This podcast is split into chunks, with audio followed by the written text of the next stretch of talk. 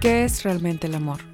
El amor es mucho más que una emoción, va más allá del cuerpo y se alimenta en la experiencia. El amor es cuestión de percepción. Comenzamos. Hola, ¿cómo estás? Quiero darte la bienvenida a este nuevo episodio de El amor es cuestión de percepción y hoy vamos a hablar justamente de estos pensamientos, yo les llamo pensamientos indulgentes y son pensamientos que tenemos que nos dejan en una indecisión, en una parálisis por análisis, ¿vale? Entonces, el día de hoy quiero darte esto porque realmente es algo que nos detiene mucho y que creo que puede ayudarte muchísimo en tu proceso. Comenzamos. Primero vamos a hablar de qué sucede dentro de tu mente, por qué accionamos o dejamos de hacerlo, por qué si sabemos los resultados, por qué si sabemos que eso nos da cierto resultado en nuestra vida, no generamos comportamientos distintos. La mente tiene su forma de protegerse y hoy justamente quiero hablarte acerca de, esa, de ese sistema de protección que de alguna forma nos está saboteando en la vida moderna, ¿vale? Lo primero que quiero recordarte, el modelo, cómo funcionas. El modelo de Brooke Castillo, como se los he dicho, soy fan de este modelo porque te hace pensar con muchísima claridad, te da mucha claridad en cuanto a cómo funcionas. Y lo primero que tenemos es, tenemos circunstancias, que es todo lo que está a nuestro alrededor, tenemos a nuestras parejas, a nuestros hijos, tenemos eh, a nuestros amigos, a nuestra familia, tenemos eh, tu trabajo, todo eso se podría decir que es circunstancial, ¿ok? El país donde naciste, em, el lugar en donde vives, todo eso está fuera de ti, ¿ok? Y por eso le vamos a llamar circunstancia. ¿Hay algunas circunstancias que se pueden modificar? Sí, por ejemplo, tú mañana puedes decidir que ya no quieres trabajar en un determinado lugar o, o, mañana puedes decidir que ya no quieres estar con esta persona. Sin embargo, usualmente la circunstancia es algo que no podemos controlar, ¿ok? Si bien podemos modificar nuestra, nuestra forma de relacionarnos con esa circunstancia, la realidad es que podemos no controlarla. Es decir, no importa que sean tus hijos, no importa que sea tu esposo, no importa que sea tu trabajo, difícilmente vamos a poder controlar eso que está fuera de nosotros, ¿ok? Ok, nuestras circunstancias, es decir, desde que te levantas, lo que está a tu alrededor, la persona con la que te levantaste, este, el celular, todo esto son tus circunstancias y se convierten en estímulos que te van a generar pensamientos, ¿ok? Esos pensamientos son tu forma de, de traducir esa realidad, ¿vale?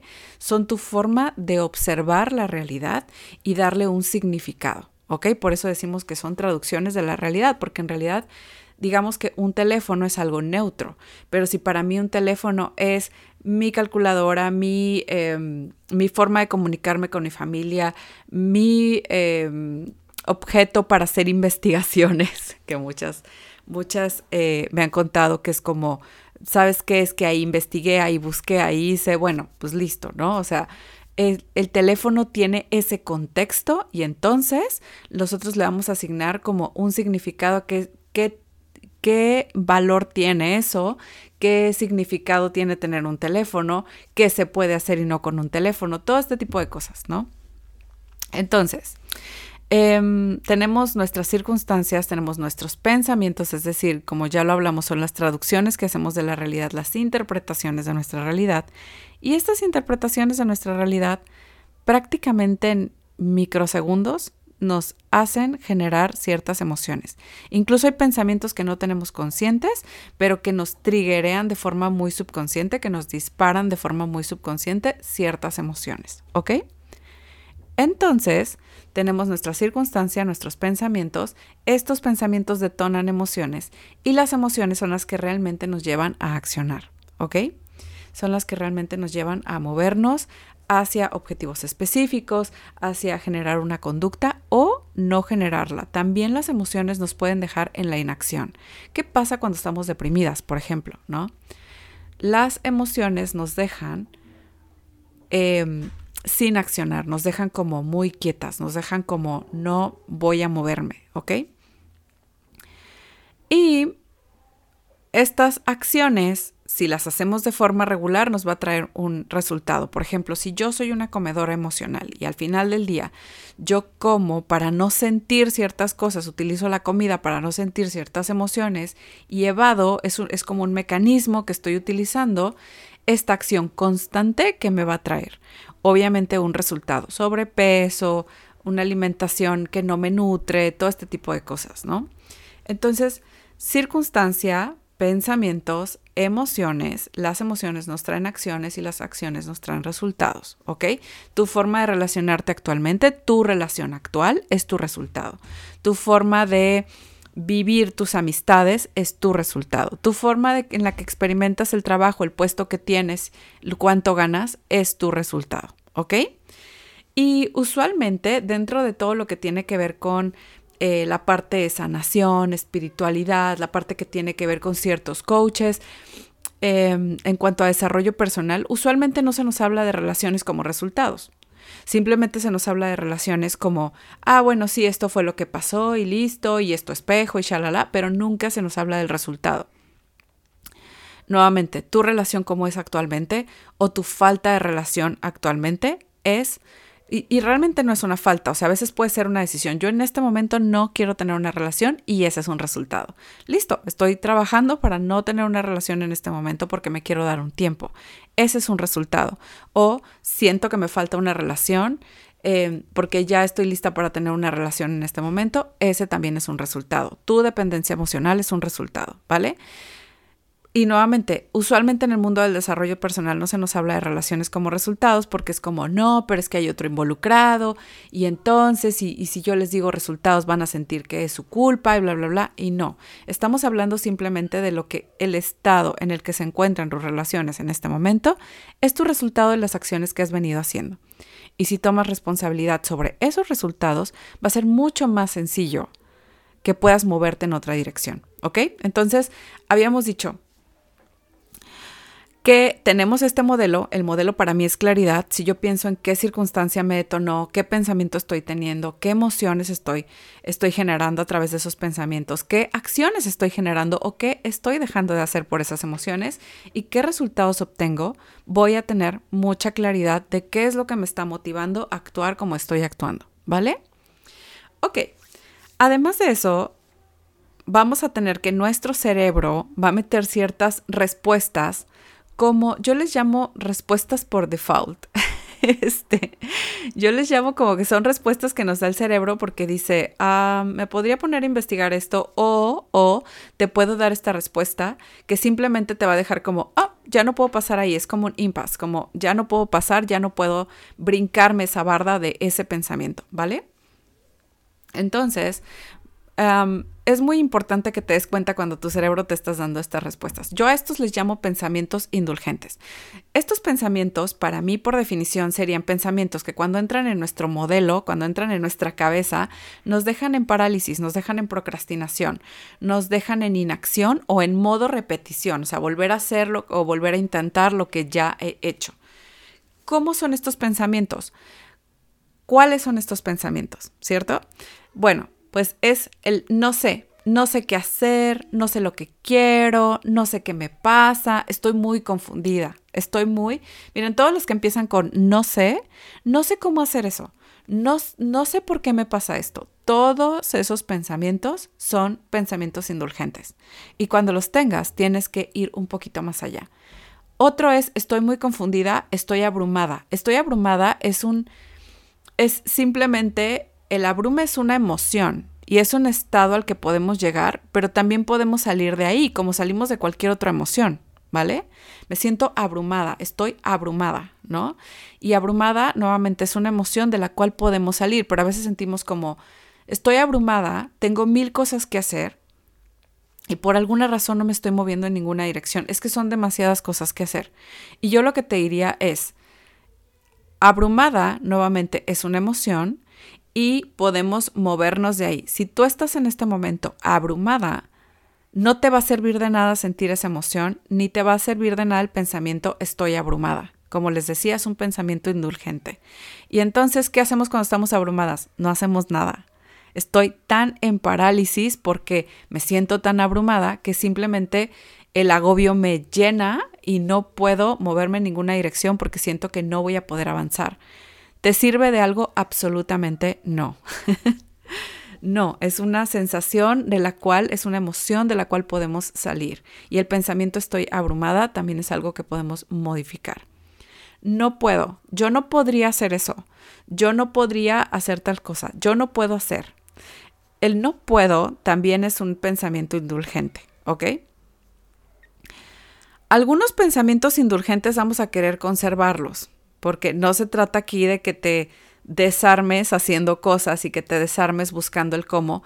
Simplemente tenemos que darnos cuenta, tener este awareness, esta conciencia de que estamos cayendo ahí y empezar a modificar y a ir a otra dirección.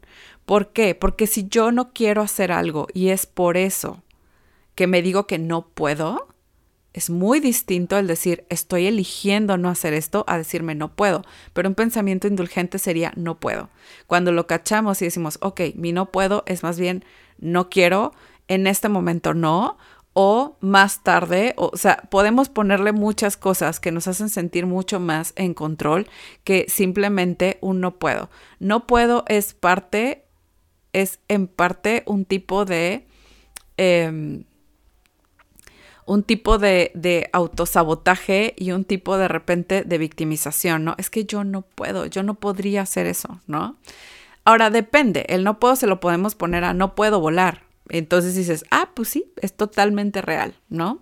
Pero cuando decimos, ay, es que yo no podría porque no tengo tiempo, es yo estoy eligiendo no hacer esto. ¿Sí? Y va a haber muchas personas que me digan, esto del tiempo siempre es un rollo y siempre es como de, no, es que yo de verdad, de verdad, de verdad, de verdad no tengo tiempo. Em, y yo durante muchos años viví así, chicas. Déjenme decirles, eh, durante muchísimos años yo viví diciéndome, no tengo tiempo, no tengo tiempo, no tengo tiempo. Hoy me doy cuenta que en realidad eran cosas que elegí hacer o cosas que no elegí hacer. Pero cuando te confrontas de esa manera es mucho más fuerte, ¿vale? Entonces, seguimos con los pensamientos indulgentes no entiendo por qué haces esto. A veces es como, sí lo entiendo, no quiero asignar ese significado, pero sí lo entiendo. O podemos decir, no entiendo lo que quieres decir. Miren, mi marido usa muchísimo este. Cuando no le gusta algo que yo le dije, me dice, no te entiendo, no entiendo lo que quieres decir. Como una forma de decirme, convénceme o dame otros argumentos o simplemente es un rechazo a lo que yo le estoy diciendo, ¿vale? Entonces todos tenemos estos, este tipo de pensamientos indulgentes. No crean que es exclusivo de algunas personas. Si tú te estás identificando con esto, no es exclusivo tuyo, no hay nada mal contigo, nada ha ido mal. Son pensamientos que utiliza nuestra mente para salir del momento, para, para no tener que accionar en otras áreas o porque simplemente hay un pensamiento subconsciente que está poniéndose como un candado por allí de no, no quiero que entres aquí, ¿ok? Entonces, estos pensamientos nos cierran la posibilidad de seguir buscando soluciones y respuestas. Si te fijas, es como, bueno, no sé qué hacer y es como un, bueno, pero si supieras qué harías, ¿no? Si piensas en esto como un problema que tiene, y, esta es una de las técnicas que yo utilizo, ¿no? Si piensas en esto como un problema que tiene tu amiga, ¿qué solución le darías? ¿Ok? Nuestro cerebro no quiere pensar más en el tema. Es por eso que nos está ofreciendo esto, ¿no? Como de, ay, bueno, más bien no sabes, estás confundida, estás abrumada. Eh, Tú no vas a poder hacer eso, no te preocupes. No le busques porque no vas a poder. Es que no sé cómo. Ese no sé cómo, de verdad. Lo he escuchado muchísimo. Es que yo no sé cómo hacer esto, ¿no?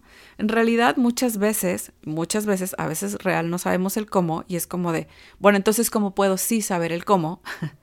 Pero tenemos que volver a nuestro cerebro un cerebro de recursos. Tenemos que decirle, esa respuesta que me diste no es lo suficientemente buena para poder salir de ahí, ¿ok?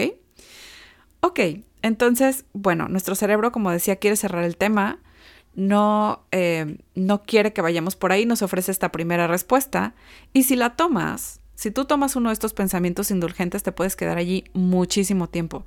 Es que no sé, es que no sé cómo, estoy confundida, eh, me siento abrumada, yo no podría, todos estos que te acabo de dar, no entiendo. Tu cerebro podría quedarse allí mucho más tiempo del necesario. Entonces, cuando nos damos cuenta que estos son pensamientos indulgentes, se abre ante nosotros la posibilidad de crear eh, nuevos pensamientos, la posibilidad de cambiar estos pensamientos, ¿ok? De cuestionarnos más, ¿ok? Bueno, em, Aquí les quiero hacer referencia a algo que no sé si han visto todas las, como unas secuelas que hicieron de Toy Story, pero son como historias chiquitas. Está Jessie. Jessie está eh, bueno, le tiene pánico estar encerrada, ¿no? Porque estuvo tanto tiempo encerrada en una caja, bla, bla, bla. Si no han visto Toy Story, no importa. O sea, realmente quiero, si es como una muñeca a la que le da mucho miedo estar encerrada en una caja. Entonces, por alguna razón, para salvar el día, la, niña se tiene que, la, muñeca se tiene que meter en esa cajita em, para poder hacer eh, lo que tiene que hacer, ¿no? Y todo el mundo piensa, ah, pues se va a poder meter en la caja y, va a poder salir y va a hacer esto y todo va a salir de acuerdo al plan. El plan no sale como esperaban y la muñeca le ponen cinta, por lo tanto ya no puede salir de la caja, ¿no? Antes de que entrara allí, em, antes de que entrara allí, hay un chico que se repite a sí mismo, lo cual a mí me pareció súper interesante, que el muñeco se dice em, Combat Card, creo que se llama, nunca se rinde, Combat Card encuentra una salida. Y es como un mantra que tiene esta persona para cuando tu mente te da esto, ¿no? Como de, no, no voy a poder, me voy a quedar aquí, este, eh, no, no voy a poder hacer las cosas, estoy confundido, estoy esto, estoy aquello. Él tiene como este mantra, este juguetito tiene como este mantra, en donde se dice, Combat Carl nunca se rinde, Combat Carl encuentra una salida. ¿Ok? Entonces la muñeca en la historia se le ponen cinta a la caja donde está encerrada, por así decirlo, ella se, quiere salir y lo que hace es decir, eh, Jessie, la, muñeca se llama Jessie, nunca se rinde, Jessie encuentra una salida. Y ese mantra, aunque no lo creas, es uno de los que yo más uso. No me rindo, encuentro una salida. Yo no me rindo y encuentro una salida. ¿Por qué? Porque nuestro cerebro nos va a seguir dando estos pensamientos indulgentes. No, tú no puedes. No, tú estás muy confundida. No, tú no sabes lo que quieres. Ese es uno de los peores. Es que no sé lo que quiero, ¿no? Y es como un, ok, pero si te pusieras a indagar qué es lo que quieres. Y es como justamente esto, volver a nuestro cerebro un cerebro de recursos, un cerebro que dice, a ver, si no encuentro esta respuesta ahorita y si no me la da mi cerebro, entonces voy a pedirle que me dé otra respuesta. Me voy a hacer mejores preguntas. Voy a hacer preguntas distintas. O, o le voy a decir, decir muchas gracias por ofrecerme esa respuesta. No me sirve, busquemos otra. ¿Qué pasaría si sí supieras? ¿Qué pasaría si estoy, eh, si simplemente es como, bueno, pero si quisiera saber el cómo, entonces, ¿qué haría? ¿No? No, yo no sé cómo grabar un podcast, por ejemplo, ¿no? Si tú eres emprendedora o lo que sea, es como un, bueno, pero si supieras, ¿qué harías? ¿No? Em, y definitivamente, bueno, lo primero, eh, aquí la parte interesante es, para poder volver a nuestro cerebro un cerebro de recursos, tenemos que ejercitarlo para tener esa capacidad para resolver. Entonces, te voy a dar algunos pasos que creo que te pueden ayudar en este proceso. Lo primero que tenemos que hacer es ser conscientes de que esto que nos estamos diciendo, estoy confundida, estoy abrumada, no tengo tiempo, eh, esto, aquello, es solamente un pensamiento. Vamos a reducirlo a eso. Solo, esto solo es un pensamiento. No es la verdad absoluta, no es mi realidad entera, es solo un pensamiento. Y esta es la parte difícil porque nos decimos, realmente estoy abrumada, realmente no sé cómo hacerlo, estoy muy confundida, o sea, tú no sabes, esto es verdad. Entonces, ahí tenemos que saber que esto es solo un pensamiento y es por eso que todas las oraciones que se forman en tu cerebro, todas son pensamientos, ¿ok? Realmente, es realmente verdad, tenemos que cuestionarnos, ¿no? ¿Es realmente verdad que no sé qué hacer? ¿Qué le diría a alguien que atraviesa por lo que yo? Estas son algunas cosas que a mí me ayudan a salir de esto, chicas, y se los estoy compartiendo. ¿Es realmente verdad que no sé qué hacer? ¿Qué le diría a alguien? ¿Qué le aconsejaría yo a alguien que atraviesa por lo que yo estoy atravesando? ¿Qué otros pensamientos rondan en mi cabeza? Pienso que lo que hay que hacer va a ser doloroso y por eso me lo estoy evitando. Tengo miedo de lo que yo de lo que va a pasar si yo acciono. Por ejemplo, si yo grabo un podcast y luego me critican, entonces me da miedo y entonces mejor lo procrastino y no lo hago porque no tengo tiempo. Pensamiento indulgente, ¿ok? Es que estoy muy abrumada, entonces no puedo ahorita ponerme a pensar aparte en un podcast. Pensamiento indulgente, ¿ok? ¿Y qué va a pasar cuando yo grabe ese podcast y me exponga? Pues probablemente, no sé, a veces me van a decir que qué padre, a veces me van a decir que estuvo horrible, que es lo peor que les ha pasado escucharme, ¿no? Entonces, mi, mente va a tratar de guardarme, de salvarme, de, de mantenerme safe, segura, segura es la palabra que estaba buscando, ¿no? De mantenerme segura. Entonces, aquí la parte interesante es que nosotros podemos decirle a nuestro cerebro, ok, muchas gracias, pero ese pensamiento no me ayuda, ¿ok? Vamos a buscar otro, vamos a hacer algo que nos pueda mover a la acción, ¿ok? Y nuevamente, es difícil porque nosotras estamos dentro de nuestra cabeza. Entonces, es usualmente lo que hay en nuestra mente, lo creemos realidad. Otra vez, el amor es cuestión de percepción y muchas otras cosas también lo son. Entonces, vamos a hablar de que eh, es, probable, es probable que con, esa, eh, con ese pensamiento nosotros estábamos tratando de evitar alguna emoción, como te decía. Entonces es probable que esa emoción se desate con más fuerza en nuestro cuerpo. Entonces, lo que tenemos que hacer es pensar qué otro pensamiento puede funcionarme mejor aquí, qué otra pregunta me puedo hacer para salir de este estado. Eh, puedo decirme cosas como encuentro soluciones cuando me lo propongo, busco la claridad que necesito, obtengo la claridad que necesito cuando estoy dispuesta a enfrentarme a mí misma. Chicas, dentro de ustedes, dentro de mí, dentro de todas nosotras están todas las respuestas. Todas.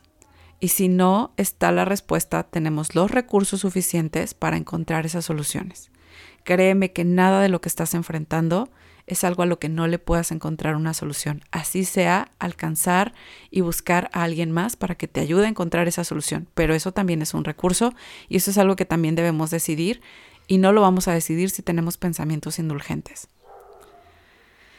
Si no logras identificar los pensamientos, identifica la emoción con la que, con la que te estás ah, identificando, la emoción que te está haciendo sentir ese pensamiento. Y usualmente esa emoción tiene un muy buen indicio de cuál es el pensamiento que está allí.